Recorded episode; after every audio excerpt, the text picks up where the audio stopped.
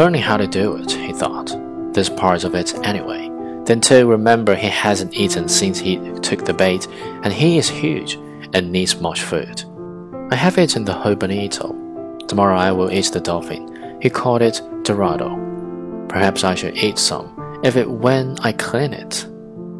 It will be harder to eat than the bonito, but then nothing is easy. How do you feel, fish? He asked it aloud. I feel good and my left hand is better and I have food for a night and a day. Pull the boat, fish.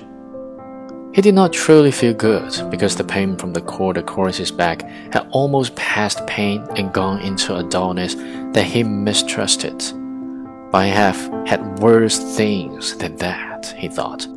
My hand is only cut a little and the cramp is gone from the other.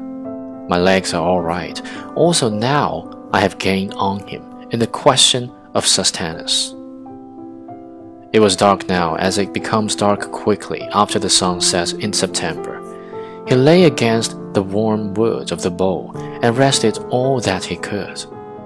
The first stars were out.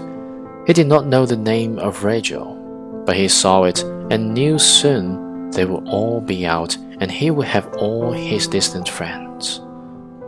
The fish is my friend too, he said aloud. I have never seen or heard of such a fish, but I must kill him.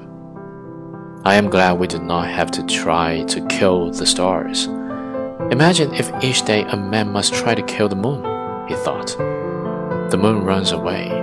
But imagine if a man each day should have to try to kill the sun. Or born lucky, he thought. Then he was sorry for the great fish that had nothing to eat, and his determination to kill him never relaxed in his sorrow for him. How many people will he feed? he thought. But are they worthy to eat him? No, of course not. There is no one worthy of eating him from the manner of his behavior and his great dignity. I do not understand these things, he thought, but it is good that we do not have to try to kill the sun or the moon or the stars. It is enough to live on the sea and kill our true brothers. Now he thought, I must think about the drag. It has its perils and its merits. I may lose so much line that I will lose him if he makes his effort, and the drag made by the oars is in place, and the boat loses all her lightness. Her lightness prolongs both our suffering, but it is my safety, since he has great speed, that he has never yet employed. No matter what passes, I must guard the dolphin, so he does not spoil and eat some of him to be strong. Now I will rest an hour more and feel that he is solid and steady before I move back to the stern to do the work and make the decision. In the meantime, I can see how he acts, and if he shows any changes, the oars are a good trick, but he has reached the time to play for safety. He is much fit still, and I saw that the hook was in the corner of his mouth, and he has kept his mouth tight shut. The punishment of the hook is nothing, the punishment of hunger, and that he is against something that he does not comprehend is everything. Rest now, old man, and let him work until your next duty comes. He rested for what he believed to be two hours. The moon did not rise now until late, and he had no way of judging the time. Nor was he really resting except comparatively. He was still bearing the paw of the fish across his shoulders, but he placed his left hand on the gunwale of the bow and confided more and more of the resistance to the fish to the skiff itself. How simple it would be if I could make the line fast, he thought. But with one small notch, he could break it.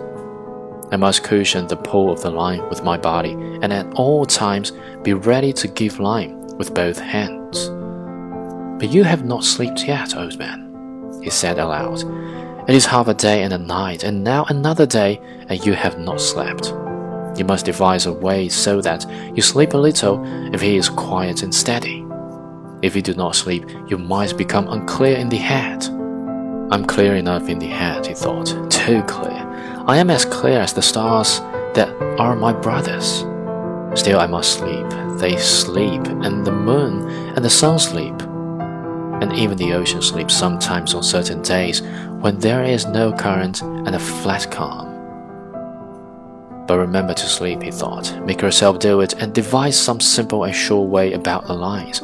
Now go back and prepare the dolphin. It is too dangerous to rig the oars as a drag if you must sleep. I could go without sleep, he told himself, but it would be too dangerous. He started to work his way back to the stern on his hands and knees, being careful not to jerk against the fish. He may be half asleep himself, he thought, but I do not want him to rest. He must pull until he dies.